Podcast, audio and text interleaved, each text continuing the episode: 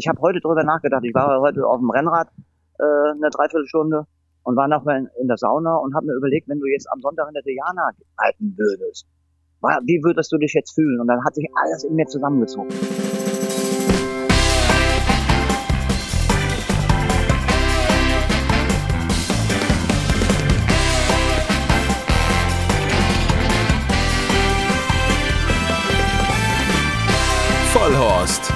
Rennsportshow mit ihrem Moderator Alexander Franke. Es sind schon wieder zwei Wochen rum und am Sonntag ist der große Preis der Diana Renntag in Düsseldorf und das ist insofern ein ganz besonderer Renntag, weil es natürlich klar der Oaks-Tag ist. Da wird das deutsche Stutenderby gelaufen. Es gibt 500.000 Euro. Alle sind ganz gespannt. Und zum anderen ist es auch der Tag, an dem wir noch einmal ein großes Wiedersehen haben werden mit einem Mann, der da seine große Verabschiedung gibt. Und ich glaube, das war eigentlich gar nicht so geplant. Aber das werden wir gleich mit ihm besprechen. Ich freue mich auf jeden Fall, dass einer der erfolgreichsten deutschen Jockeys aller Zeiten heute bei uns am Start ist, nämlich Andreas Helfenbein. Grüß dich, mein Lieber. Hi. Hallo, hallo. Ich freue mich, dass du da bist. Und jetzt habe ich gleich schon mal vorweggenommen, diese Geschichte mit am Sonntag noch einmal in den Rennsattel. Und ich glaube, es war gar nicht so geplant. Denn ich glaube, du hast es tatsächlich so machen wollen, dass du dich einfach so still und leise durchs Hintertürchen äh, verschwinden lässt, ne? Irgendwie, das war so der, der ursprüngliche ja. Plan, ne? Ja, ja, so ungefähr war er. Also ich hatte eigentlich mal im Plan, dass ich irgendwann mal vom Pferd runterspringe wie Erwin Schindler nach dem letzten Sieg, also nach dem Siegritt und sag einfach, so, ich reite nicht mehr. Ja. Hat, hat der Erwin ja gemacht und das wäre ja ein Nachmachen und dann habe ich gedacht, naja gut, dann lasse ich das mal und dann, dann wollte ich mich durch die Hinter Hintertür verabschieden. Ich weiß, ja. Das hat dann aber nicht funktioniert, weil dann genug Leute zu dir gesagt haben, ey, das kannst du nicht machen. Ne? Da muss schon nur einen so großen Abschiedsrenntag äh, muss schon stattfinden. Und ich meine, bei Vollhorst warst du auch noch nie im Podcast. Das äh, konnten wir natürlich auch nicht so stehen lassen. Also insofern holen wir alles in dieser Woche nach, in der du dich wie fühlst. Das ist ja eine besondere Woche jetzt für dich. Wie geht's dir? Ja, das ist eine besondere Woche. Es geht mir sehr, sehr gut.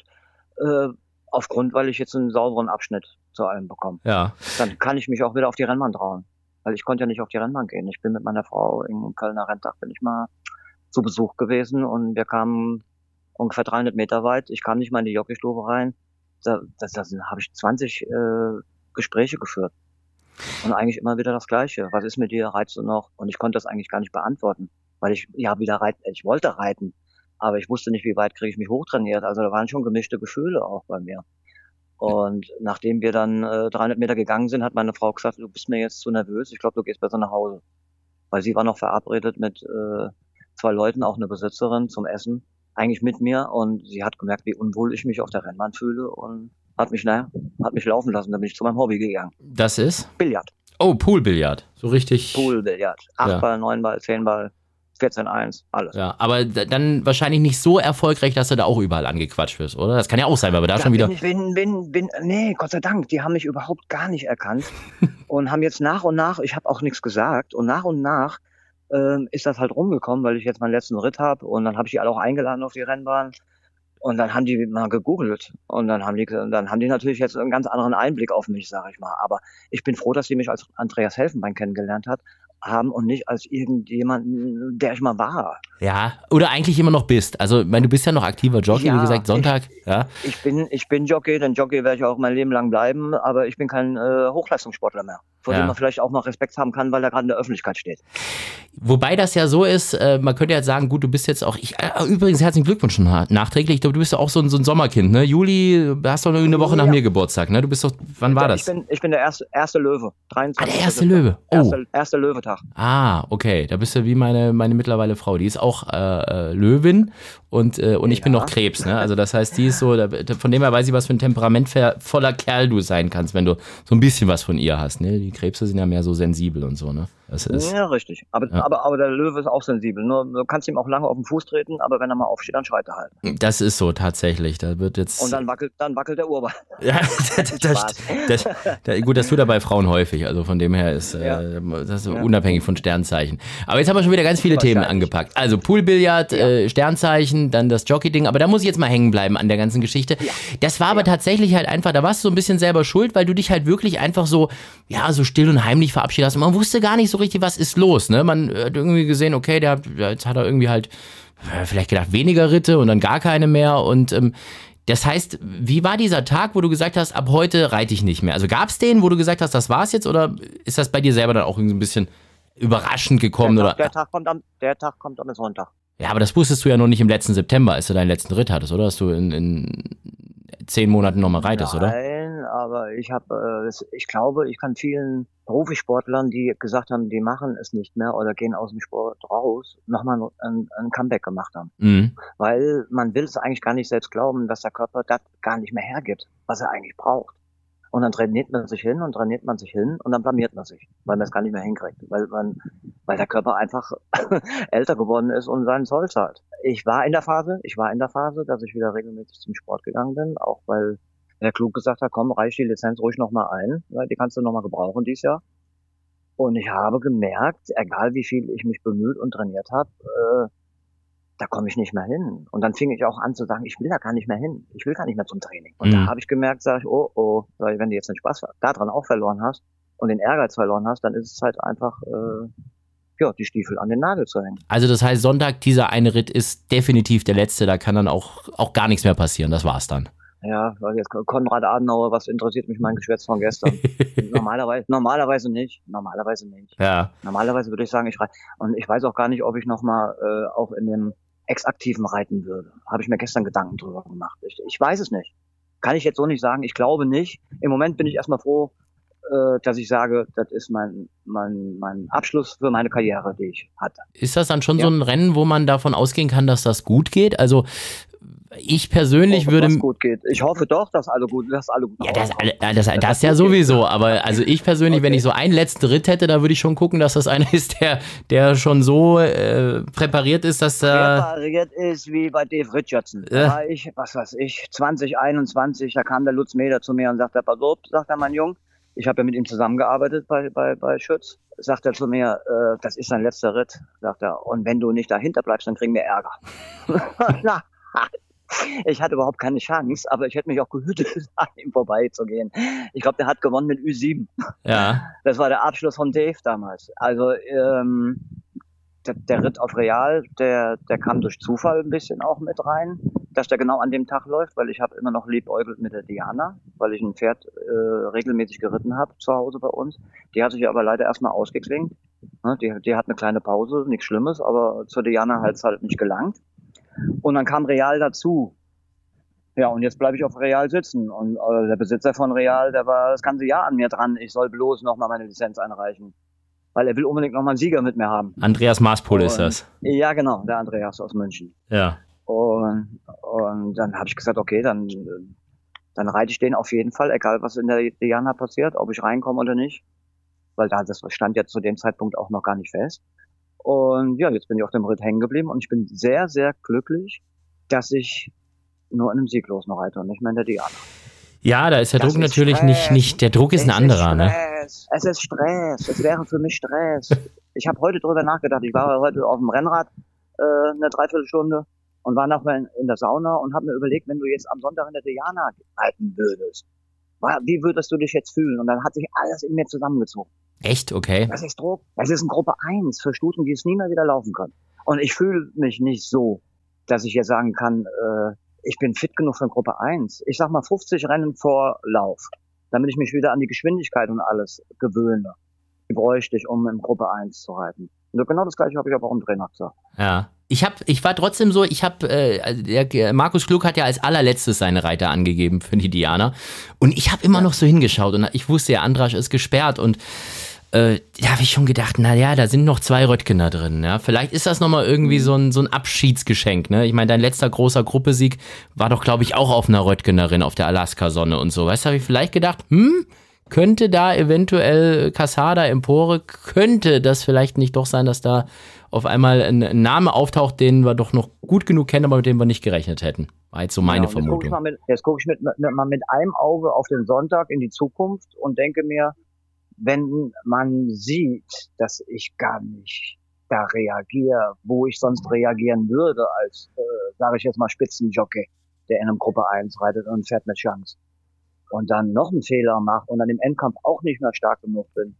Wie wird das denn als Abschluss aussehen? Das ist aber ein schönes Geschenk von Röttgen. Ver ver verschenken sie äh, eine Chance, um Gruppe 1 zu gewinnen, äh, was eine Studie nur einmal im Leben laufen kann.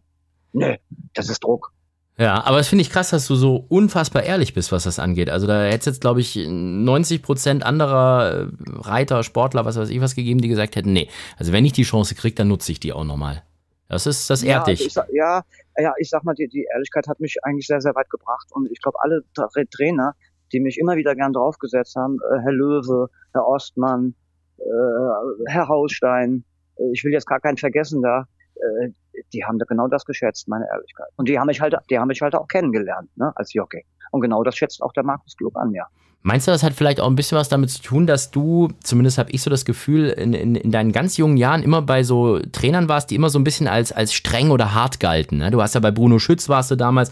Uwe Ostmann war, glaube ich, auch einer, der, der das dann. Das war meine dritte Lehre. Das war meine dritte Lehre. Ja. Der Uwe. Ja, aber, diese, aber Uwe Ostmann war doch auch so einer, der auch so knallhart war zu seinen Reitern, ne? Also ganz toll, aber hart, oder? Hart, aber fair. Ja. Das ist, das ist die beste Schule, die man haben konnte, glaube ich. Der, das war, das war das sensationell, was der Mann da gemacht hat als Trainer. Sensationell. Respekt. Das war eigentlich mit der beste Trainer, den ich äh, erlebt habe. Und ich war, glaube ich, bei, ich glaube, ich habe es mal nachgezählt, acht Großtrainern. Und als Großtrainer äh, sage ich jetzt mal äh, ab 80 Pferde. Ich war Ja. bei zwei Trainern, da hatten wir 120 Pferde. Einer davon war Uwe Ostmann. Würdest du schon unterstreichen, dass dich das auch so geformt hat, so was das angeht, so Ehrlichkeit und Ich denke, Rückgrat das war und mein, so? Das, äh, Ehrlichkeit, Rückgrat, äh, nein. Ich glaube, das kommt von meiner Erziehung zu Hause. Mhm. Äh, ganz großen Respekt auch an meinen Opa, meine Vater und meine Mutter. Ich musste nicht lügen. Ich musste nicht lügen. Ich brauchte nur ab und zu mal eine gute Ausrede. aber, aber reiterlich und, und, und mit vielen Sachen hat er mich geformt, ja. Du hast gerade schon gesagt, äh, von zu Hause, Erziehung, äh, das hat dir viel mit auf den Weg gegeben, aber ich glaube, ihr seid so keine ganz klassische Rennsportfamilie gewesen, oder? Oder, oder gab es die Helfenbeins schon immer irgendwie im Rennsport? Gar nicht. Bei uns wusste gar keiner, was Rennsport ist. Äh, Da wussten wir nicht mal, dass es eine Lehre ist. Ja, wie bist du da reingekommen dann? Wie bin ich da reingekommen? Also seitdem ich denken kann, ist Pferd immer mein Lieblingstier gewesen. Und Reiten war für mich ein und alles. Ich bin mit sehr, in sehr frühen Alter äh, auf dem Ponyhof durfte ich fahren. Und das hat sich dann immer vermehrt. Also ich sag mal, ich habe wahrscheinlich in meinem Leben so 350 Dressurstunden hinter mir. Und dann kam mal jemand zu mir und zu meinem Partner und sagte, Mann, ich, äh, es gibt einen Rennmann in Frankfurt, äh, der Junge, äh, immer sportlich und immer überall äh, reitet gerne, geht doch mal mit dem auf die Rennbahn. Ja, und dann bin ich mit meinem Vater, da war ich 13, auf die Rennbahn gefahren. Und dann habe ich gesagt, das ist mein Ding. Und da war ich nicht mehr abzukriegen von. Was meinst du, woran das liegt, dass wir heute so gefühlt so ein Nachwuchsproblem haben? Also wenn ich mal reingucke in die äh, Statistik oder was weiß ich was, ne, und, und alle Reiter, die man, die man so kennt und, und wirklich auch schätzt, die sind ja schon alle um die 50. Ja, also ob es jetzt ein Andrasch ist, Eddie, Adri, da wäre man total geschockt, wenn die jetzt auch irgendwie sagen, wir hören auf, aber es wäre total nachvollziehbar, weil in allen anderen Das wird nicht Profisportarten. mehr lange dauern. Das Ja. wird nicht mehr lange dauern. Ja das, ja, das kann ich jetzt voraussagen, weil ich habe ja sechs Jahre mehr auf dem Buckel. Ja, Das wird nicht mehr lange dauern. Das wird irgendwie die Leistung, das werden die jetzt merken. Äh, die nächsten drei Jahre, vier Jahre wird das runtergehen und dann werden sie wahrscheinlich auch sagen, jetzt blank. ja, aber dann haben wir ja ein Problem, oder? Also weil ich meine, das ist ja, das ist ja schon unsere Jockeyspitze, die wir gerade haben, oder? Ja, ja, das ist ganz gravierend. Äh, Wir haben keinen Nachwuchs. Das ist mal ganz, ganz klar. Wir haben verschiedene, also ich habe ein paar in der Jockeyschule. Ich mache ja immer noch mal ein bisschen was in der Jockeyschule. Hm. Also so wirklich, wirklich was, was raussticht wie früher, äh, habe ich bisher jetzt noch nicht entdeckt. Da bist du so eine Art Trainer oder was? Oder, oder Lehrherr oder was machst du? Nee, nein, nein, nein, nein, nein, nein, nein. Ähm, ich mache bei uns die Stifte, die Azubis. Das waren letztes Jahr sechs. Äh, Mhm. Dieses Jahr sind es ein und vielleicht kommt noch ein zweiter dazu. Äh, die bilde ich halt aus. Die bilde ich reiterlich auf Röttgen aus und ich bilde sie auch aus auf dem elektrischen Pferd. Und dann sind noch immer mal ein paar Angestellte, meistens sind es die Mädels, die wollen sich verbessern und haben Spaß daran, äh, mit mir aufs E-Pferd zu gehen. Jetzt morgen kommt zum Beispiel, äh, am Freitag kommt die Anna, die jetzt bei Greve ist, die hat am Sonntag einen Ritt, die hat gefragt, ob ich nochmal mit aufs Pferd gehe mit ihr und vielleicht nochmal so einen letzten Einblick und auch so Einrede oder wie, wie sagt man, mental ein bisschen unterstütze. Äh, Und dann bin ich auch für die da. Ne? Kannst du dir das auch vorstellen, dass du das mal irgendwie komplett beruflich dann machst? Irgendwie sowas in die Richtung, dass man irgendwie so eine. Ja, ja, mit welchem Nachwuchs denn? ja, dann muss, dann muss man halt, da braucht man halt noch jemanden, der den akquiriert irgendwie, der da den ran schafft, ne? Aber ich meine, Also äh, wenn, also wenn ich jetzt, wenn ich jetzt zehn vernünftige Jungs haben, ach Quatsch, zehn, äh, äh, doch, ich sag mal zehn vernünftige Jungs hätte, die in der, in der Birne auch nicht ganz durchgeknallt sind, dann mache ich ihnen dazu acht Jockeys raus. Naja, also ich sag mal sechs. Sechs haben, sechs, sechs bekommen 50 Siege hin. Okay, das ist ja, dann brauchen wir jetzt eigentlich nur noch jemanden, der die Werbetrommel rührt und, und die ran schafft, oder? Ja, und dann brauchen sie aber auch welche, die durchziehen. Wer will dann Samstag, Sonntag arbeiten? Wer will sich quälen? Wer will sich denn von den Jungen, Jugend noch quälen? Ich, ich sehe es ja bei meinem Sohn, der wird jetzt morgen 18. Der, äh, der, will, der will lieber ein bisschen chillen. Die wollen das Leben genießen heutzutage. Und eigentlich muss ich sagen, so im Nachhinein haben sie ja vielleicht ein bisschen recht. So, Ja, die- so wenn sie zweigleisig fahren, zweigleisig fahren. Und das geht im Rennsport nicht. Aber wenn du Profi werden willst, Profisportler, da gibt's kein zweigleisig. Ist das so ein, so ein Mentalitätsding irgendwie von unserer neuen Generation oder, oder müssen wir mehr bieten im Rennsport oder gibt es da nicht genug Kohle oder woran liegt das, dass das früher scheinbar irgendwie geklappt hat? Das höre ich ja ganz oft. Ich frage ja eigentlich, es ist ja immer dieselben Fragen, die ich im, im Podcast stelle. Ne? Immer, wie habt ihr angefangen im Rennsport? Und es war immer dasselbe. Ich war ganz jung, ja, bin da irgendwie rangekommen und dann habe ich angefangen. Also, das ist, ich glaube nicht, dass ich das, wenn ich das in zehn Jahren nochmal fragen würde, so dass ich dieselbe Story noch ganz oft höre. Weißt du, wie ich es meine? Ja, klar, weiß ich, was du meinst. Aber ich glaube, das liegt das Problem, dass wir, wir die Popo Popularität verloren haben. Wir sind nicht mehr so, ja, wie soll ich denn das sagen? Da fehlen mir fast schon die Worte. Wir sind nicht mehr so präsent. Ja, doch, wir, wir geben uns, also nicht an den Dachverband. Das ist jetzt keine, äh, kein Vorwurf an Dachverband. Das hat, die, die bemühen sich um Präsenz. Aber wenn ich das sehe, wo ich was sehe im Fernsehen zum Beispiel, da ist eigentlich ja gar nichts mehr da. Da gibt's ja gar keinen Rennsport. Ja, das war, war früher anders. Adi Furler, ich kenne Adi ja. Oder kannte ihn, Entschuldigung. Kannte Adi ja, was der für einen Rennsport gemacht hat. Und in der ARD, ich saß mit meinem, bei meinem Opa auf dem Schoß und dann haben die einen Derby-Sieger gezeigt, da haben die das Rennen gesagt, äh, gezeigt. Da bin ich verrückt geworden bei meinem Opa auf dem Schoß. Und das habe ich halt, das sehe ich halt nicht mehr. Dass die Jugend, die wird ja an den Rennsport auch gar nicht irgendwie mal erinnert. Wie wollen sie das denn machen? Oder wo wollt ihr das denn machen? aber woran das liegt das denn? Also, es muss ja, es muss ja irgendeinen Grund Das geben, dass. ich nicht. Das, ne? Ja, da, gibt es tausende von Gründe, aber da möchte ich jetzt nicht drauf eingehen. Weil ich bin da auch nicht äh, Fachmann genug. Naja, gut, also wie viel Sieger hast du? 1800 oder wie viel mit, mit, mit Ausland und so? Ja, aber ich, ja, ich habe das Reiten, Reiten ist meine Stärke, aber nicht äh, Publikum an Land ziehen oder den Rennsport präsent zu machen. Ich kann da helfen, ich gebe da gern meine Hilfe bei, aber aber das, sind, das ist nicht mein Niveau. Ich bleib bei meinen Leisten. Müssen wir weiter arbeiten. Äh, Ich hoffe, dass es noch Ja, nicht zu spät ist. Ne? Ja, Hm. niemals zu spät. Selten zu früh und niemals zu spät. Mit Sprichwörtern hast du es irgendwie. Was sagst du denn zu diesem. Äh, Ich liebe es, ich liebe es. Ich ja? liebe es. Du wei- alten weißt, welche Frage kommt, oder? Du weißt, welche Frage kommt, oder? Welche Frage kommt denn jetzt? Ja, das Sprichwort über, über deinen Namen. Ob du das überhaupt noch hören kannst. Ah, willst, willst, ja, natürlich, natürlich, natürlich.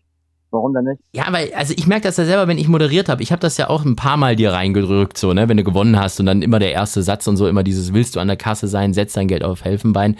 Und jedes Mal, wenn ich es dann selber ausgesprochen habe, habe ich mir gedacht, oh, Alter, jetzt hast du schon wieder die Floskel rausgehauen. Wie, wie dieses kleine Gel kleine Felder, große Gelder und so, das sind so Sätze, da, da denke ich mir immer so, musstest du das jetzt sagen?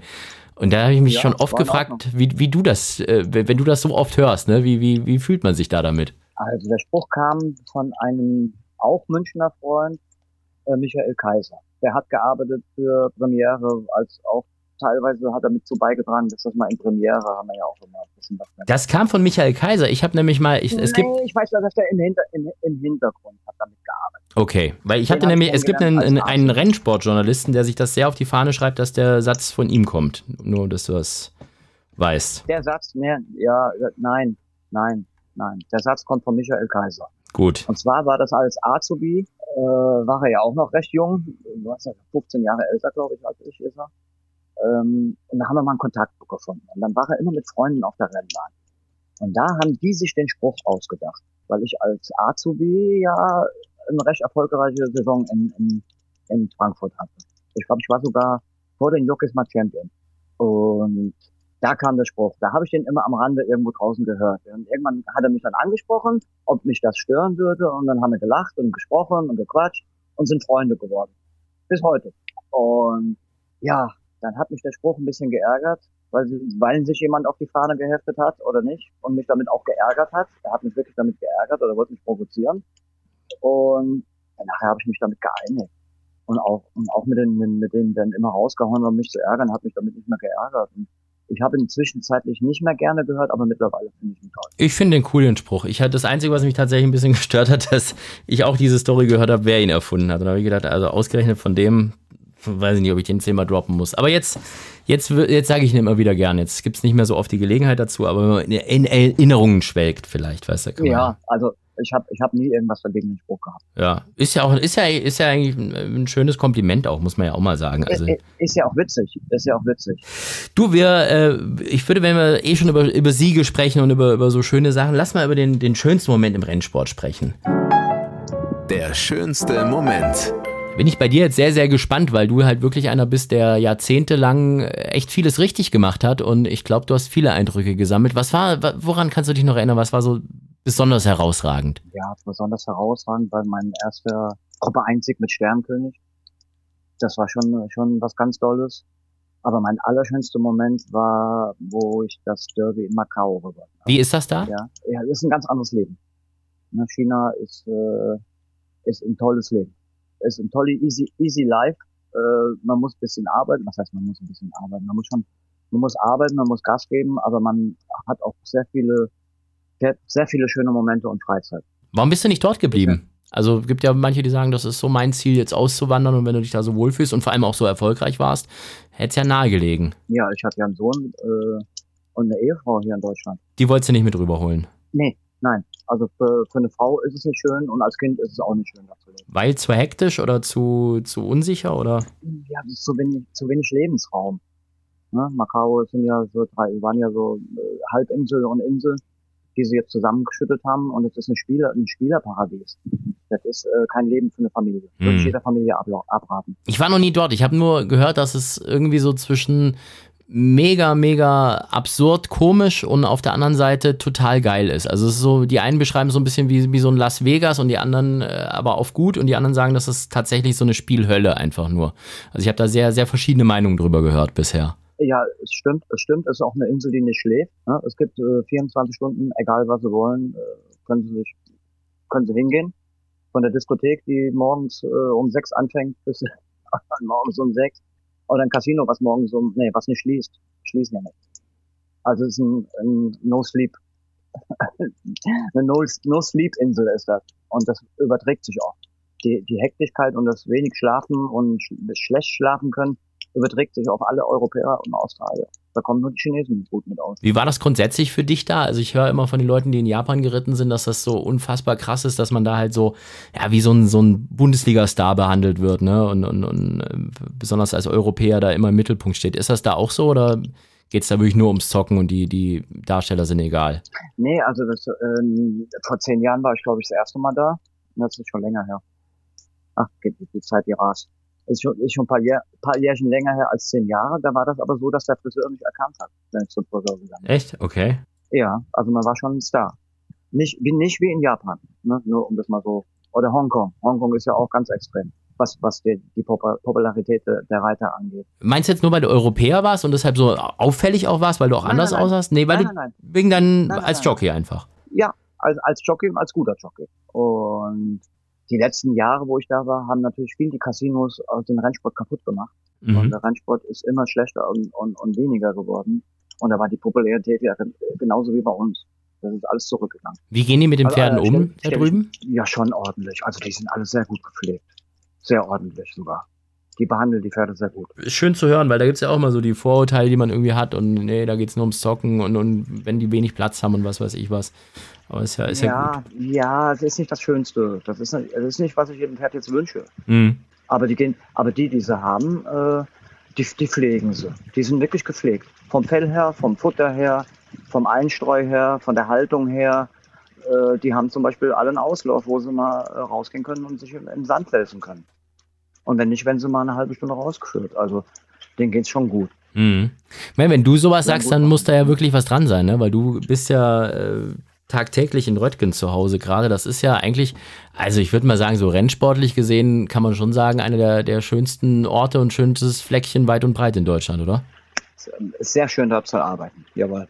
Das machst du jetzt dann tatsächlich äh, komplett weiter oder wird sich da jetzt irgendwas ändern nach Sonntag, dass du dann sagst, da wird es jetzt auch nochmal einen Schnitt geben, ich werde nicht weiter in der Arbeit reiten oder so oder bleibt alles erstmal so, wie es ist sonst? Also ich liebe das Reiten. Ich habe mich äh, ein bisschen spezialisiert auf so therapeutisches Reiten. Ich habe viel mit Therapeuten zusammengearbeitet und ich unterstütze den Markus da auch bei, bei der Gesundheit, äh, Gesundhaltung der Pferde. Ähm, das macht mir sehr viel Spaß. Ich kann mir gar nicht ein Leben ohne Pferde vorstellen. Das Die heißt, Pferde haben mich zum Rennsport gebracht äh, Mhm. und ich bleibe dem Pferd auf jeden Fall erhalten. Und ich kann mich nicht nochmal umstellen, glaube ich, auf Dressur reiten. Also mache ich das, was ich am besten kann. Galoppe reiten. Äh, durch meine, meine Ehefrau Maria äh, habe ich die, habe ich mich ein bisschen mit der, dadurch habe ich mich mit der Pferdesprache beschäftigt. Mit der Kommunikation. Und ich habe so viel dazugelernt in den letzten zwei, drei Jahren. Das macht einen riesen Spaß. Ich kann also mit dem Pferd richtig, richtig angenehm kommunizieren. Und wenn, Mhm. ich, wenn ich, wenn ich dir, wenn ich dir sage, was meine Frau mit dem Pferd macht, äh, da glaubst du das nicht. Das ist äh, unglaublich. Aber es funktioniert, es geht. aber die kommt, kommt die aus dem Rennsport ursprünglich oder ist die auch äh, eher aus der Dressurecke oder wo kommt die eigentlich her? Also Aus gar keiner Dressur- äh, oder Rennsportecke. Die kommt aus Köln. Das ist ein Kölsch Mädchen, ein echtes. Und ähm, sie ist mit, ihr, mit ihrem Vater und ihrem, ihrer Schwester sehr, sehr oft zur Rennmangel Mhm. gefahren. Ne? Äh, haben alle möglichen Rennmann in Deutschland besucht, weil der Rennsport einfach toll war für sie. Und ja, sie hat mich gesehen und hat gesagt, das wird mal irgendwann mal nahen. Hm. Ja, alles richtig Und gemacht. sie, oh, sie hat es geschafft. Ja, perfekt. Frau, Frau, die ihren Willen Ja, durchsetzt. Ist doch Ja, super. So gehört sich's super. doch. Ja, super. Ja, super. Aber das heißt, super, super. Dann ist die durch dich zum, zum, zu den Pferden gekommen und kann dir jetzt was Nein. beibringen? Nee, die hatte vorher schon Nein, was damit zu tun, nein. ne? Die, die hat, ja, die hat immer auch Pferde gehabt schon und Okay. hat jetzt einen, einen, einen Isländer und die kommuniziert mit dem, dass sie sich gegenüberstehen in der Reithalle und sie macht die Augen zu und gibt Kommandos und das Pferd gehorcht und das Pferd macht es, was sie möchte. Das ist jetzt aber Ja, schon so ein Isländer-Ding oder ist das, oder wird das mit dem Vollblüter auch funktionieren? nein, nein, nein, das geht, das passiert, äh, machen sie mit Vollblüter, machen sie es genauso. Ist halt natürlich viel Übung, ne? Ja. Viel Training, viel Training. Sie geht hier bei uns äh, in Worringen äh, in den Wald und hat einen, einen Halsriemen und keinen Kontakt zum Pferd und geht mit der spazieren eine Stunde. Am Anfang habe ich gesagt, bist du irre, wenn die mal wegläuft. und dann sagst du, warum soll sie weglaufen? Ein Pferd hat äh, keinen Grund vor einem Menschen wegzulaufen, es sei denn, er äh, war böse zu ihm. Und dann habe ich gesagt, das gibt's doch gar nicht. Ja, aber ich, ich habe es ausprobiert. Ich habe zugeguckt, ich habe äh, gelernt, sie hat mir viel erzählt, wir haben darüber gesprochen und äh, es funktioniert. Es funktioniert beim Vollblüter genauso wie jetzt können. Das ist genau das gleiche, wenn du sagst, welche Hunderasse funktioniert besser. Hört der Dackel besser oder hört der Langhaar äh, äh, oder der Deutsche besser? Ich meine, da gibt's verschiedene, die vielleicht noch ein bisschen besser hören, aber beibringen können wir denen alles. Aber die Vollblüter sind ja schon schreckhafter als jetzt so ein, so ein Reitpferd, oder? Also muss man ja schon sagen, das ist ja schon ein Unterschied, oder? Ja, das stimmt. Aber wenn, wenn ein Vollblüter äh, einen Mensch an der Hand hat, der ihm Vertrauen gibt oder dem er vertraut, da kann drumherum passieren, was er will. Dann guckt er einmal auf den Mensch und wenn der Mensch cool bleibt, gibt es keinen Grund, sich zu erschrecken. Siehst du mal, was wir hier noch den Leuten beibringen können über Pferdesprache. Das ist Nee, nee, das, das möchte ich gar nicht. Das möchte ich gar nicht. Aber es ist, ist wirklich so. Es ist wirklich so. verrückt. Wir hören mal in die nächste Kategorie rein. Äh, schönster Moment haben wir jetzt schon mal äh, Macau gehört. Jetzt kommen wir zur eigentlich ungeliebten Kategorie hier bei Vollhorst, aber auch da musst du durch. Der peinlichste Moment. Ja, ganz ehrlich. Der peinlichste im Moment in meinem Leben war, als ich meinen Pferdeführerschein wegen Alkohol verloren habe, und zwar am Diana-Tag. Das war ähm, so eine, ein, ein beschämendes Erlebnis, auch Beschmutzung meiner Familie, sage ich mal ganz hart. Äh, nicht nur meiner Ehefrau Katja, meiner Ex-Ehefrau Katja und meinem Sohn, der ja ganz klein war, sondern auch meiner Mutter und meinem Stiefvater gegenüber. Das war also schon, schon ein harter Tobak, den ich denen da angetan habe. Ich finde das krass, dass du da so offen drüber redest und so ehrlich drüber redest. Wie war das? Also, da gab's, gibt's dann Alkoholkontrollen in der, in der Jockeystube. Die kommen dann mit so einem, wie bei, wie bei der Autokontrolle, mit so einem Promille. Wie bei der Autokontrolle. Hm? Ja, Genau. okay. Und dann Genau. mu- musste, musste da jeder, oder stichprobenmäßig muss man da irgendwie pusten und dann, und dann haben, und was war da? Also, Ich hatte äh, zu dem Zeitpunkt auch wirklich auch eine, eine sehr schwere Phase mhm. Und bin vielleicht auf den falschen Weg geraten und habe aber jetzt alles wieder im Griff gekriegt. Oder damals auch. Das war, das war ja auch so ein Aufstoßen von mir, dass ich dann gesagt habe, so geht's ja überhaupt gar nicht. Was hast du denn da überhaupt gemacht? Und weil wir ja auch vorhin mal in Japan waren, äh, wenn ich ein Japaner gewesen wäre, hätte ich mich umgebracht. um, Mhm. um, um die Ehre der Familie wieder herzustellen. Und ich habe dann halt äh, übel aufgestoßen und habe gesagt, ich bin auf dem falschen Weg und ich ändere was. Und dann habe ich wieder was geändert, äh, und zwar grundlegende Sachen geändert und habe mich zurückgekämpft. War das dann vielleicht so blöd das damals war und, und, und so ärgerlich und so, so, so, so tragisch eigentlich, dass es so beschämend, kam. Beschämend, beschämend war es, ja. Oder beschämend. war's, ja. Aber war das, Beschämend. war das ein Stück weit vielleicht gut, dass du da einfach mal erwischt wurdest und dann dadurch, Ja, natürlich. weißt du, Ja, auf, natürlich. dass, war- dass du war- da ja, geblickt das, hast, hey, jetzt ist Schluss. Das ist das, was meine Hausärztin gesagt hat. Das war aber ein richtiger äh, Schuss vor den Bug, sagt sie. Ja. Und dann sag ich ja, sag ich ja, sag ich, sag ich ja, sag ich. Sag ich, und jetzt äh, muss ich dringend was ändern. Und es war aber, äh, das war nicht notwendig, dass ich irgendwie in, in irgendwelche Entzugsanstalten äh, gegangen bin, was ich aber auch gemacht hätte. So, so gravierend war ich noch nicht und so schlimm war ich noch nicht auf dem falschen Weg. Und ja, wie, wie ich wiederhole mich nur, ich habe mein Leben wieder neu geordnet und in den Griff gekriegt. Hast du diesen Tag, wo du sagst, du reitest jetzt noch ein letztes Mal, hast du den bewusst gewählt, dass du gesagt hast, das ist der Diana-Tag? Weil im Endeffekt, Nee, das war, nee, ja, weil im Endeffekt, das ist ja schon ein roter Faden, weil guck mal, das war jetzt für dich der tragischste Tag deines, deiner Jockey-Karriere, war der. Diana-Tag. ja. Dann ja, ist das stimmt, ja, eigentlich dein, stimmt. dein größter Erfolg, ist doch eigentlich auch der Diana-Sieg. Hast du doch vor, wann war das, 15 Jahren ja, ist, äh, oder 16, Mystic Lips, ne? Hast du auch die Diana gewonnen. Ja, das, Ja? ja genau. Und jetzt hörst du Und auf am Diana-Tag. Und in Düsseldorf mein erstes Gruppe 1. Ja, also, ne? Und jetzt auch nicht, ja, nee, das ist ein Zufall. Das ist, ja, Zufälle gibt's wahrscheinlich dann nicht. Das ist wohl Karma. Das ist so, manchmal gibt es so Fügungen irgendwie. Also von dem her finde ich das, Wäre mir gar nicht, wär mir gar nicht aufgefallen. siehst du mal, weil der, wie sich das gelohnt hat, dass du In- zugesagt hast, nochmal in Vollhorst zu kommen, dass du wirklich da nochmal mit so einem, mit so einem anderen Gefühl da am Sonntag rangehst irgendwie. Ja, gehe ich auch, gehe ich auch. Vielleicht schließe ich da auch mal was mit ab in meinem Kopf. Ja, also ich, Ja, klasse, klasse. Finde ich, finde ich, finde ich interessant. Nee, finde ich super, dass du da äh, auch, auch so ehrlich drüber sprichst und, ähm, äh, und, und da auch keine Scheu hast. Ähm, meinst du da, meinst du, das ist so ein bisschen auch die Reife der Zeit, dass du jetzt sagst, jetzt kann ich drüber reden oder, oder warst du da schon immer offen mit dem Thema? Mm, Zu meinen Ängsten war ich sehr offen damit, äh, ja, richtig. Aber äh, nach außen hin nicht, weil das ist ja Angriffsfläche. Ja. Ja, und das sollte man eigentlich nicht geben. Ne? Dann fühlen wir uns Aber ja jetzt, tatsächlich. Jetzt, jetzt, ja, jetzt, jetzt kann mir ja nichts mehr passieren. Also ich meine, ich habe mich gefestigt, äh, ich reite keine Rennen mehr und ich bin bei keiner Alkoholprobe mehr aufgefallen, äh, keiner Dopingprobe. Äh, ja, was soll ich noch weiter, weiter brauchen wir da eigentlich gar nicht mehr drüber sprechen. Ja, und am Sonntag reitest du noch für einen sehr, sehr guten Freund. Ich glaube, das war sowieso bei dir immer so. Ich habe immer das Gefühl gehabt, äh, viele von den Besitzern, mit denen du tolle Erfolge gefeiert hast, sind irgendwie enge Freunde von dir. Also äh, Andreas Maaspol, ich glaube, ihr seid Kumpels.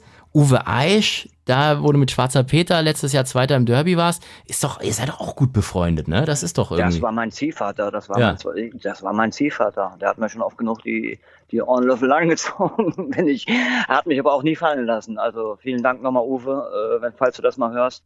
Äh, das war, war schon krass und, und toll. ja, ich das ist sowieso. Und vielen Dank nochmal. Das ist sowieso einer, der, der irgendwie so eine ganz tolle Ausstrahlung irgendwie hat, auch so den Pferden gegenüber. Also ich habe immer so das Gefühl gehabt, wenn Pferde von dem gelaufen sind, der hat die wirklich richtig lieb so. Das ist so, Dank. Ja, ja, ja, nicht, nur die Pferde, auch die Menschen. ja.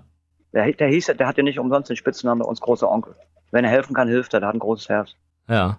Zweiter bist du geworden im, im, im Derby. Das, ähm, ich Ja. saß auf der Tribüne. Ich, ich glaube, jeder. Du hast es gedacht, dass du gewonnen hast. Der Marvin Schrille, der Rennkommentator, hat schon gesagt: Oh, Andreas Helfenbeiner hat das Derby gewonnen.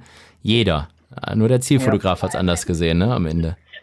Ja, nur der Zielfotograf hat's äh, anders gesehen und ich habe immer noch kein Zielfoto gesehen, wo man den Spiegel sieht. Der hat ja gefehlt dann auf der anderen Seite, weil normal ist doch immer so Zielfoto und auf der anderen Seite hast du einen Spiegel, ne? Und äh, ich weiß nicht, ob er Pflicht ist oder nicht, aber normalerweise muss er Pflicht sein, weil man kann ja nur von einer Seite nicht alles sehen.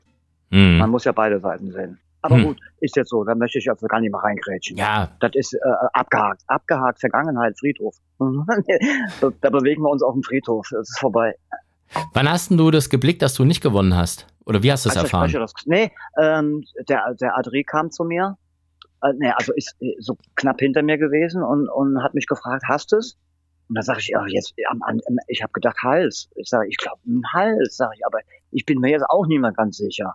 Und dann sind wir zurückgekentert und dann hat er mir zu, zugerufen, der war so 50 Meter vor mir, äh, sagte, nee, zweiter.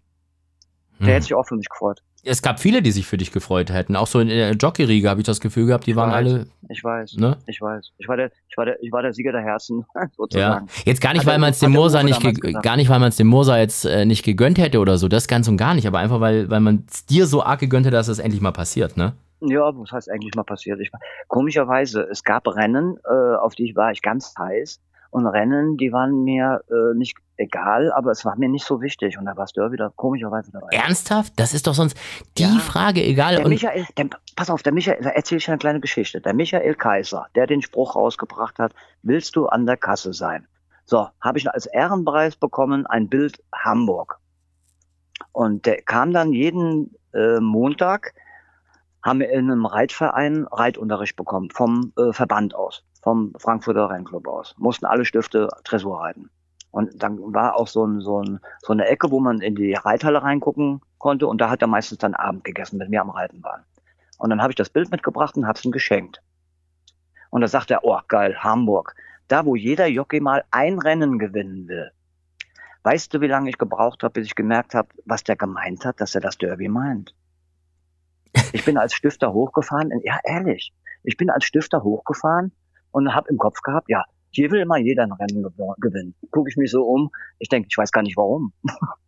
Ja, also. Bis mir, ja, ehrlich, bis mir das dann wirklich mal bewusst war, was der meint. Jeder will mal ein oder das Rennen in Hamburg gewinnen das Derby, aber es war mir nie so wichtig. Das sagt ja, sagt, sagt sonst jeder zu mir.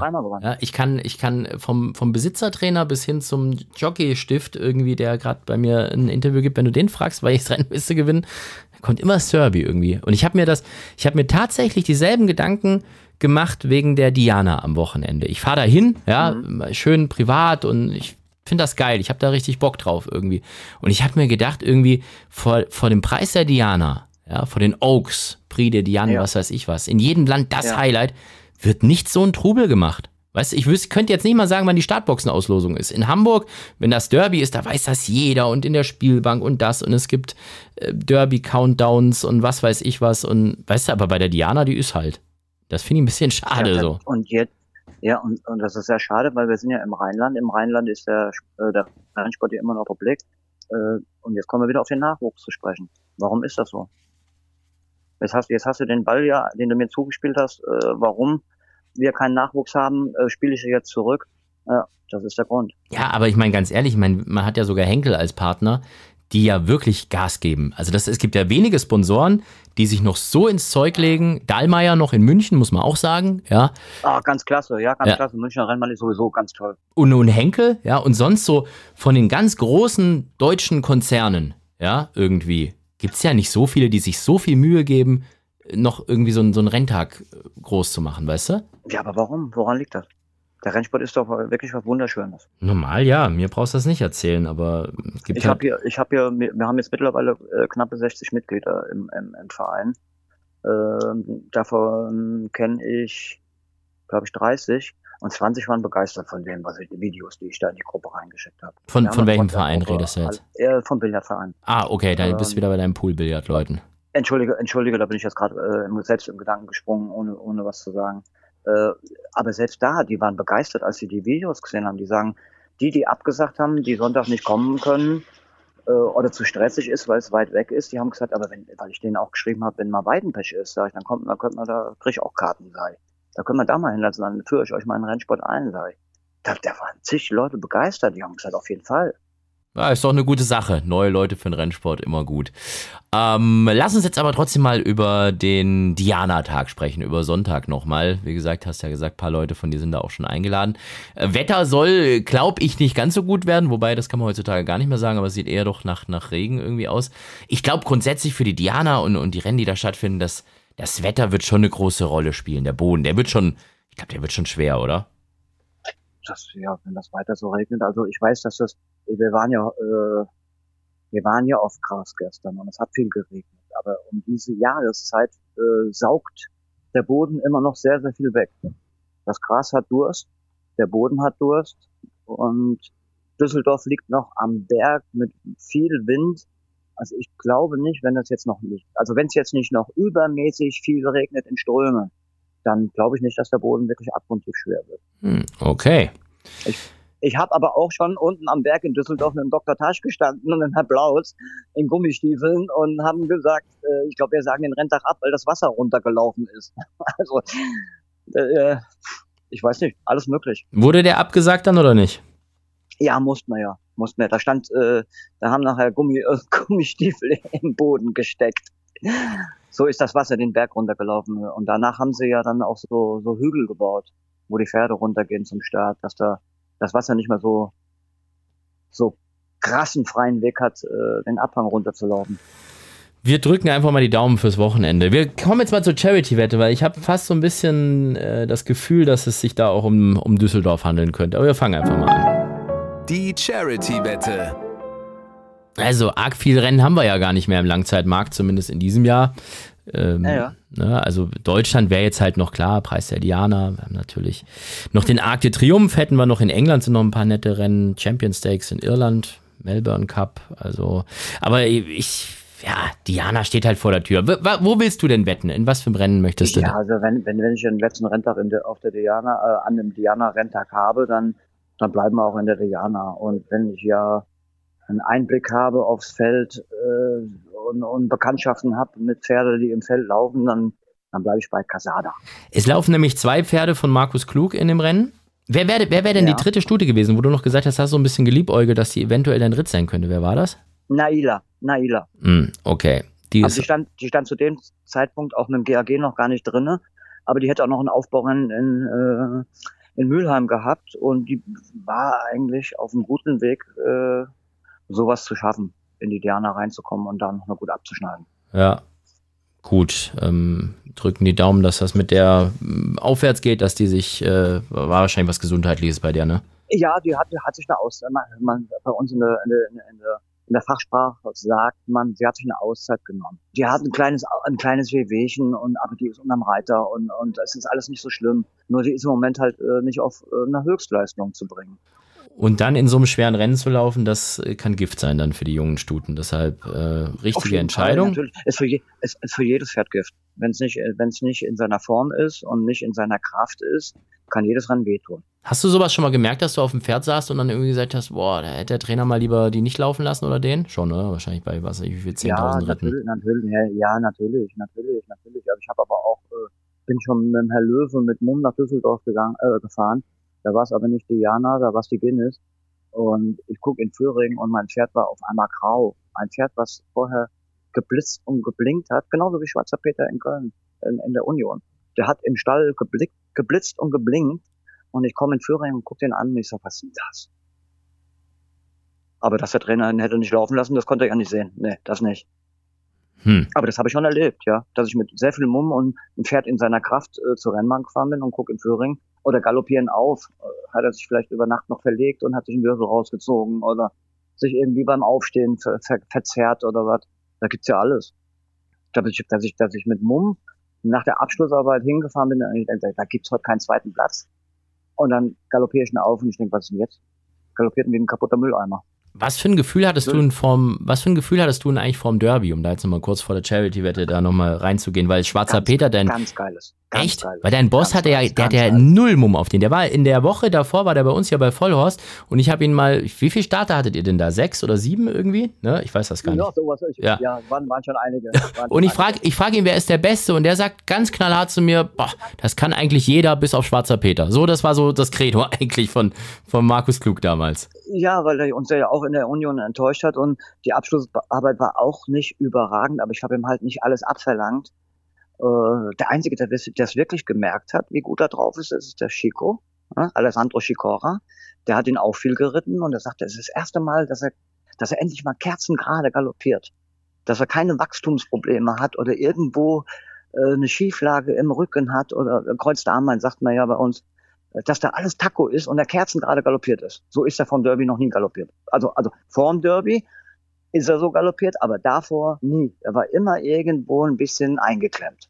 Was eigentlich nur, nur aufs Alter zu schieben ist, auf Wachstum. Warum bist du den denn aber dann nicht geritten in dem, äh, in dem Rennen danach, wo du mit Alaska Sonne gewonnen hast? Ach nee, da, da ist der Stalljockey, Andrasch ist dann geritten, weil das war ja, ja der, der Favorit. Andrasch ist Stalljockey, ja, ja, genau. Der Andrasch, der Andrasch, ich bin äh, zu dem Zeitpunkt nur mit dem Andrasch auch äh, hin und her gefahren nach Röttgen. Mhm. Der, der, der, tat sich schon schwer und er will dann mir irgendwas wegnehmen und dann hat er äh, kein gutes Gefühl. Ich sag, Andrasch, sag ich, du bist Stalljockey, bist du irre? Sag ich, du musst den nehmen, wenn du den haben willst. Sag ich, da bin ich dir auch nicht böse. Also ich bin selbst Jockey und Stalljockey gewesen und habe dann Ritte genommen, äh, die vielleicht auch dann aus ähnlichen Gründen äh, dem anderen zugesagt äh, oder zugestanden hätten. Aber ich bin Stalljockey und das ist einfach so. Und da will ich auch gar kein schlechtes Gewissen und da gibt es auch gar keine üble Nachrede oder was. Der hat sich für, für, für den schwarzen Peter entschieden, weil es, weil der gut drauf war und das eigentlich das genannte, äh, gedachte Pferd war. Trotzdem hast du gewonnen dann mit Alaska-Sonne. Ja, das, das war halt, das war halt ein takti taktisches Grund, Kunststück, was ich da gemacht habe. Ich habe ich hab, äh, das Glück gehabt, dass der Andrach ihn ja nicht so gut kannte. Wenn mir das, wenn ich drauf auf, auf Schwarzen Peter gesessen hätte, ich wäre außen an allen vorbei und wäre nach vorne gegangen, weil der kann von vorne genauso gewinnen. Die haben alle nur gedacht, äh, Derby so von so weit hinten gekommen, äh, der muss von hinten geritten werden, so ein Quatsch. Der wäre zweite Stelle, dritte Stelle vorne, der hätte aus jeder Position kann man den, das Pferd reiten. Das war ein Allrounder. Das heißt, du würdest sagen, wenn du, wenn du Schwarzer Peter geritten wärst, hättest du gewonnen. Das kann ich natürlich nicht sagen. Aber, aber wahrscheinlich. Hätte ich hätte, ich, nein, das kann ich auch nicht sagen. Ich hätte umgeschaltet. Ich hätte umgeschaltet. Und ich wäre außen vorbei und, und hätte nicht auf Speed geritten. Vor hm. allen Dingen, wenn ich mir gedacht hätte, dass es kein Tempo gibt, hätte ich aufs Tempo gedrückt. Aber das ist jetzt keine Kritik an Andrasch. Nein, Andrasch muss das Pferd, nicht da, das, da, ist es, da ist es jetzt als Jockey gut, äh, wenn man das Pferd dann kennt. Ja. Dann kann man umschalten. Ne? Das, wenn man das erste Mal im Rennen auf dem Pferd sitzt, äh, ist es dann schwierig umzuschalten. Dann vertraue ich dem, was ich sehe, was ich gesehen habe in den Rennfilmen. Wollen wir noch ein heißes Thema anfassen, bevor wir über die Charity-Wette sprechen, oder willst du darüber gar nicht sprechen? Aber Sidemon, ja, natürlich kann ich auch über Sidemon sprechen, natürlich. Weil du hast gerade gesagt, Stalljockey und der gehört ja normalerweise aufs Pferd, etc. Äh, du warst Girlsdorf Stalljockey, hast dich dann, glaube ich, ja. verletzt, ne? War das? Äh, so drei, Na, ich bin, so drei ja, vier Wochen vorher, da war irgendwas, ne? Irgendwie, das war so. Ich bin gefallen. Ja. Ich, ich mhm. bin gefallen äh, mit Pferd. Das Pferd ist leider äh, danach, ähm, ja, ist wahrscheinlich ein Aortariss oder irgendwas. Das ist auf jeden Fall mit mir gefallen. Ja. Äh, als Sieger, als als schon aufgezogener Sieger, weil ich war überlegen, als ich in Front gezogen bin und äh, habe mir schon eine Verletzung zugezogen. Aber die war nicht so gravierend, dass ich sage, ich reite nicht. Du hast jetzt meine Ehrlichkeit mitbekommen. Wenn ich das Gefühl gehabt hätte, dass ich den äh, Sidemun oder den Besitzer blockiere, hätte ich nicht geritten. Und die haben aber dann trotzdem gesagt, das ist denen zu heiß. In so einem Rennen mit so einem Pferd und drei Wochen vorher so ein Sturz, lass mal ja, lieber jemand anders machen. Ich weiß nicht, ob es drei oder vier Wochen war, so genau kann ich jetzt dann nicht mehr nachvollziehen. Also äh, ja, vorher genau halt. die, sie, haben mich, die haben mich angerufen und haben gesagt, äh, äh, die glauben, dass ich nicht richtig fit bin und die glauben, das gesehen zu haben im Rennen und äh, ja, die ähm, setzen mich runter und setzen so sich einen anderen Jockey. Ja, dann haben sie Christoph Soumillon genommen. Ähm, für die, die den nicht kennen, das ist schon so einer der bekanntesten französischen Jockeys gewesen. Weltklasse-Jockey, ja. ja, er ist ein Weltklasse-Jockey, ja, klar. Weltklasse-Jockey ist es, definitiv. Und dann hat der das Derby gewonnen mit eben einem anderen Reiter, mit Christoph Soumillon. Du warst an dem Tag in, in Hamburg selbst, warst auch einer der ersten, der da äh, beim Pferd dann danach war. Ich glaube, die Prozente hast du auch noch bekommen. Also von dem her monetär ist dir da nichts äh, flöten gegangen, aber war natürlich ja, war natürlich für dich, glaube ich, schon ein, ein, schwieriger Tag, oder? Ich war ja auch für Siedemund noch da. Mhm. Ich war ja auch da im, im, im Absattelring und ich war ja auch nachher auf dem Geläuf und da habe ich mal gab es ja gar kein Sprechen. Ich war ja Stalljockey, äh, dass die Prozente, dass ich die bekomme, wenn sie mich runtersetzen. Das war ja eigentlich äh, ohne Wenn und Aber. Ah, das ist dann so, das macht man einfach so. Das ist dann so ein, so ein vertragliches Ding. Nee, das macht, ja. ja das macht man nicht. Äh, wenn es nicht gemacht wird, dann gibt's gibt's halt eine Klage. Ne? Ich meine, das ist ja ganz, ganz, das ist ja offene, das ist ja dann auch eine offene äh, Marktwirtschaft, ne? Ja, es gibt einen Vertrag und da steht das halt drin, ne? Fertig. Genau. Ja. Und wenn es keinen schriftlichen Vertrag gibt, dann ist es in dem Moment ein schriftlicher Vertrag, wenn der Besitzer hingeht und uns an die Öffentlichkeit preisgibt. Wenn der, wenn in dem Moment, wo Gestüt Görlsdorf an eine Presseinformation rausgegeben hat, dass ich Stalljockey bin, war das ein Vertrag. Mhm. Aber das, da musste ich auch gar nicht drauf anspielen. Äh, da waren die schon ehrenhaft genug und, und, und haben mir die Prozente gegeben, ganz klar. Wie ging es dir da mit trotzdem? Rechnung, natürlich. Mit Rechnung. Das, Jetzt kommt Finanzamt noch. Auf, komm, komm noch äh, drei Tage vor deinem letzten Ritz Finanzamt um die Ecke. Nee, das wollen wir natürlich nicht. Äh, die können ruhig kommen. Sie dürfen, sie dürfen. okay, herzlich. Einge, einge, eingeladen, ja. eingeladen, sich durch meinen Wurstel da Ja, aber nicht in, nicht, nicht in die Lounge und nicht ins Teehaus, weil da gibt es keine Karten mehr dafür. Aber am Sonntag dürfen ja, die auch kommen. Dafür, auch dafür dürfen sie kommen. Ja. Dürfen sie kommen.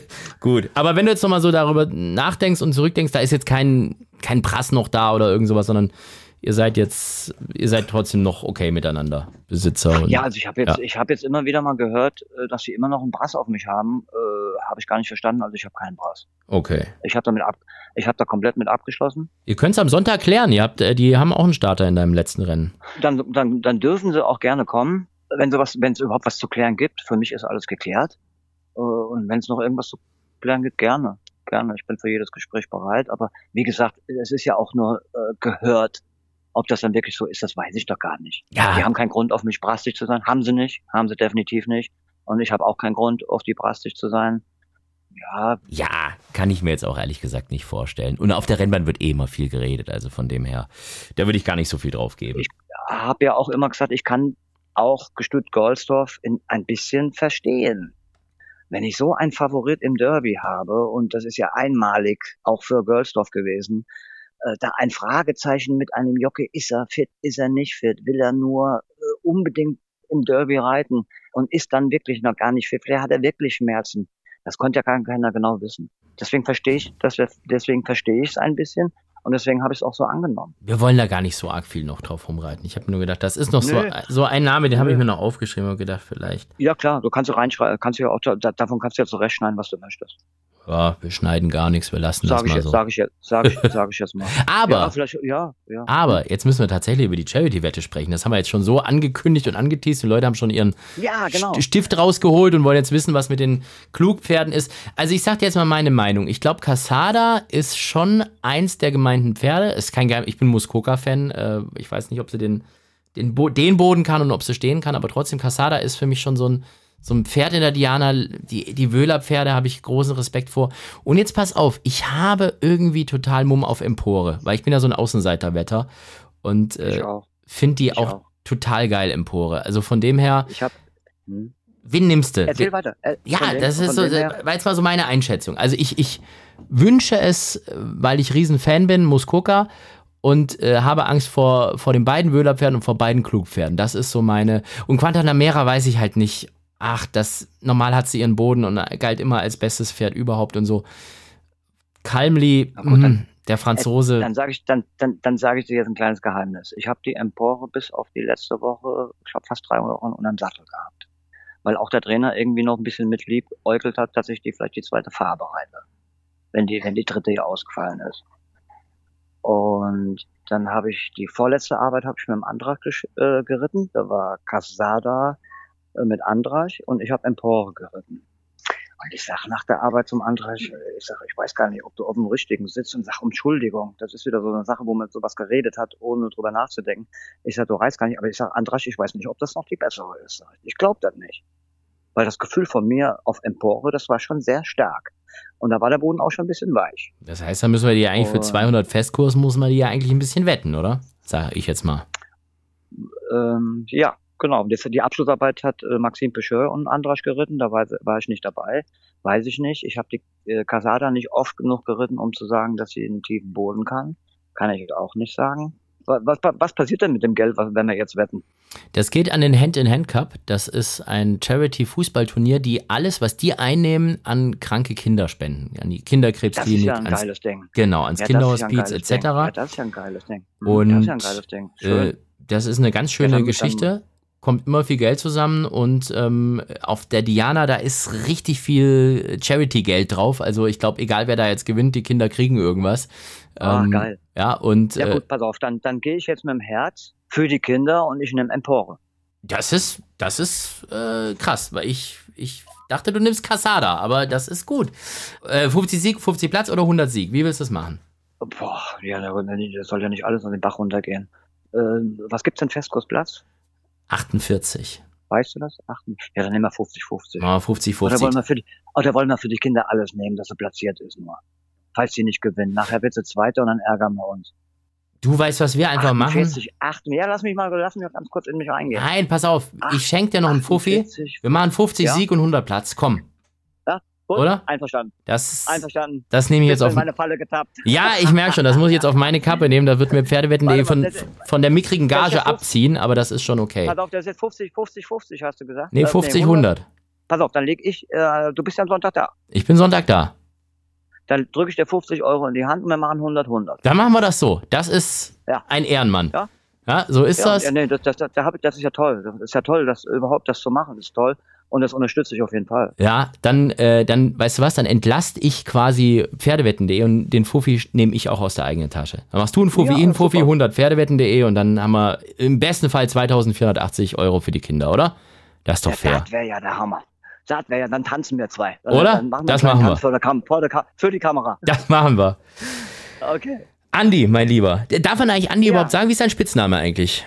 Schon ja, an. klar, äh, also, äh, ja, äh, Andy war in Macau. Andy, Äh, ah ja, okay. sie Andy, weil sie können Andreas nicht aussprechen. die Chinesen, äh, Entschuldigung, Macau. Ja, doch, klar. Die Chinesen können, können, können äh, Andreas, äh, haben die ganz großes Probleme. Äh, da war ich immer äh, Andy. Mein Opa hat immer Andy zu mir gesagt, da war ich in meiner Jugend und dann zum Schluss hieß ich dann äh, oft Eddie. Eddie the Eagle. Das war mal ein Spitzname von mir, weil ich so viel Stunts gerissen habe. Eddie, Also okay. Unfreiwillige. Ja, Eddie the Eagle. Eddie the Eagle. Eddie the Eagle. Der, aber war der nicht immer, der war doch immer so ein bisschen tollpatschig, oder? Ja, das, es ging da, glaube ich, aber nicht um den Tollpatschigkeit, sondern nur einfach um die Stunts. Um Okay. ich hab schon gedacht irgendwie. Weil ich Ja. fand das so sympathisch, da sind wir auch schon wieder beim Thema Ehrlichkeit.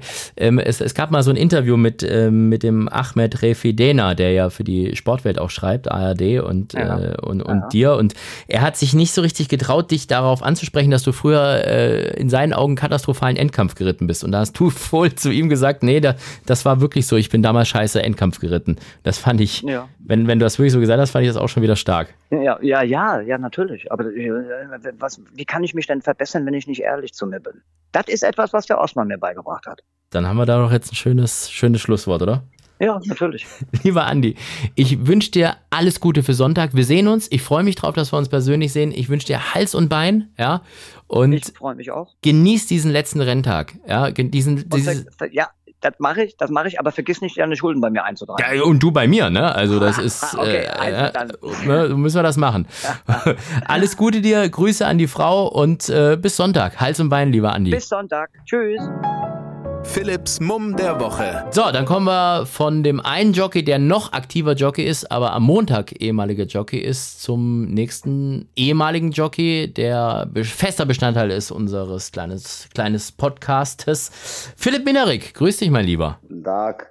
Hemmer, hast du den Andras Hölzmann gerade am Apparat gehabt? Ich habe den Helfenbein am Apparat gehabt, ja, das Weil ist der so. hat auch eine, Spitz, eine Spitzname bei mir. Bei dir, ich habe nur Ja. gerade erfahren, dass er Eddie der Eagle bei vielen anderen heißt. Wie heißt er denn bei dir? Ja, das ist von früher. Bei mir heißt der der Phoenix, der immer wieder auf seine eigene Asche aufstellt. Der Phoenix. So hat dich aber Frankie Dettery auch mal genannt bei uns im Podcast hier. Echt? Cool. Ja, Miracle Man und, und Phoenix irgendwie. Das war, American Man kann ich mir erinnern. Ja. ja, ja, tatsächlich. War, war noch nicht komplett eingeäschert, noch ein bisschen auf Eis. Bisschen, bisschen. Aber die Reste hat man wieder zusammengeflickt und äh, sieht ja ganz gut aus, muss man ja so sagen. Was haben wir denn letzte Mal getippt als Charity-Wette eigentlich? Ich habe das schon wieder ganz vergessen, Philipp. Ist das was, wo wir. wahrscheinlich, wahrscheinlich, ne, war Quatsch. Flotte Biene war jetzt Salzburg, keine Ahnung. Da muss er mir helfen. Ja, doch, nee, nee, nee, Moment mal. Das war, das war wirklich, das war Flotte Biene. Die ist noch unterwegs. Ja, ja, aber das war wieder so eine Sympathiewette, ne? Da, da haben wir ja schon mal drüber gesprochen, dass du wieder so ein bisschen arg äh, emotional wettest und nicht mehr. äh, Ah, stimmt, warte, die ist ja zweimal gelaufen. Die war zweimal platziert. In Mm. Mal habe ich getippt, ja. Also, Harzburg ist Geschichte. Du als Mitbesitzer und Wetter von Flotte Biene semi-erfolgreich. Aber jetzt schauen wir aufs nächste Wochenende. Wir haben Köln, wir haben Dresden, ja, und vor allem haben wir auch noch Düsseldorf natürlich. Wo wetten wir denn jetzt? Was ist der, wo kommt der Mumm der Woche her? Geil. Köln, okay. Welches Rennen? Ausgleich 3, 2, oder Ausgleich 2, 2, 2. Das Bier Schneider Jubiläumsrennen. Ist das der Kölschstand oder was ist Bier Schneider? Boah, da bin ich befragt natürlich, als nichts trinken, kein Alkohol trinken. Ja, ich trinke ja für dich, ich trinke ja. für dich immer mit. Ich gucke jetzt mal Bier Schneider. Dankeschön. Ach nein, das sind, das sind äh, Wirtschaftsberater. Das sind Wirt. Getränke, Fachgroßhandel und Wirtschaftsberater. Das ist auch eine geile Mischung, oder? Das ist so, das ist so. Was können Sie denn noch? Ja, ich kann Bier verkaufen und kann auch Ihre Steuern machen. Okay. so, ist gut, muss oder? Man, muss man auch nicht verstehen, oder? Ja, nee, aber ist ja gut. Und ich am Jubiläumsrennen, also die Firma wird schon seit ein paar Jahren geben. Ist doch, finde ich gut. Ja. Also, dann, äh, so, wer läuft denn da? Oh Gott, oh, ich sehe schon, wie du wettest. Aber sag du mal selber. Den, du nimmst auch immer dieselben Pferde, oder? Hab ich den schon mal genommen? Ja, den hast du schon zehnmal genommen, wenn es der ist, den ich meine. Hellblau, schwarze Farben, ne? Hellblau, weiß, Ja, schwarz. Shining Mank. Ich habe auch unheimlich auf den angeschafft, erster Rennen bei Waldemar, erster Start für Waldemar Higgs, der kam dann mal von Sarah Weiss. Und dann hat er, glaube ich, noch dreimal hintereinander gewonnen oder sowas. Bin ziemlich in Plus auf dem immer noch. Und er wartet viel Regen, weicher Boden, wird die ganz, wird die ganz verlieben hast. Ja, tatsächlich, der ist ja Seriensieger. Also den haben wir oft angesagt und der hat auch oft gewonnen, das stimmt schon. Ja, die, Distanz hätte auch weiter sein können für den, aber 2-2, ja, das ist schon, aber gut, andererseits, der Boden wird, glaube ich, schon sehr, sehr, sehr, sehr weich bis schwer irgendwie. richtig, also von, richtig. von dem her ist das ja dann schon so ein bisschen, äh, das sind ja dann nochmal 300 Meter weiter. Tor, Gewicht und Tore- ja. Tore haben wir Hansen. Jo, ja, und, und unsere Tore. sehr gut. Philipp, ich wünsche dir alles Gute. Ich hoffe, wir sehen uns am Wochenende und bis in zwei Wochen. Jo, danke, ciao, ciao. Äh, ja, das war's dann auch schon wieder. Wir sehen uns, wie gesagt, am Wochenende, vielleicht in Köln, ziemlich sicher in Düsseldorf. Ansonsten hören wir uns in zwei Wochen wieder. Bis dahin macht's gut. Ciao, tschüss. Hals und Bein und auf Wiederhören. Vollhorst, die Rennsportshow. Podcast von Pferdewetten.de. Moderator Alexander Franke. Inhaltlich verantwortlich Sascha van Treel.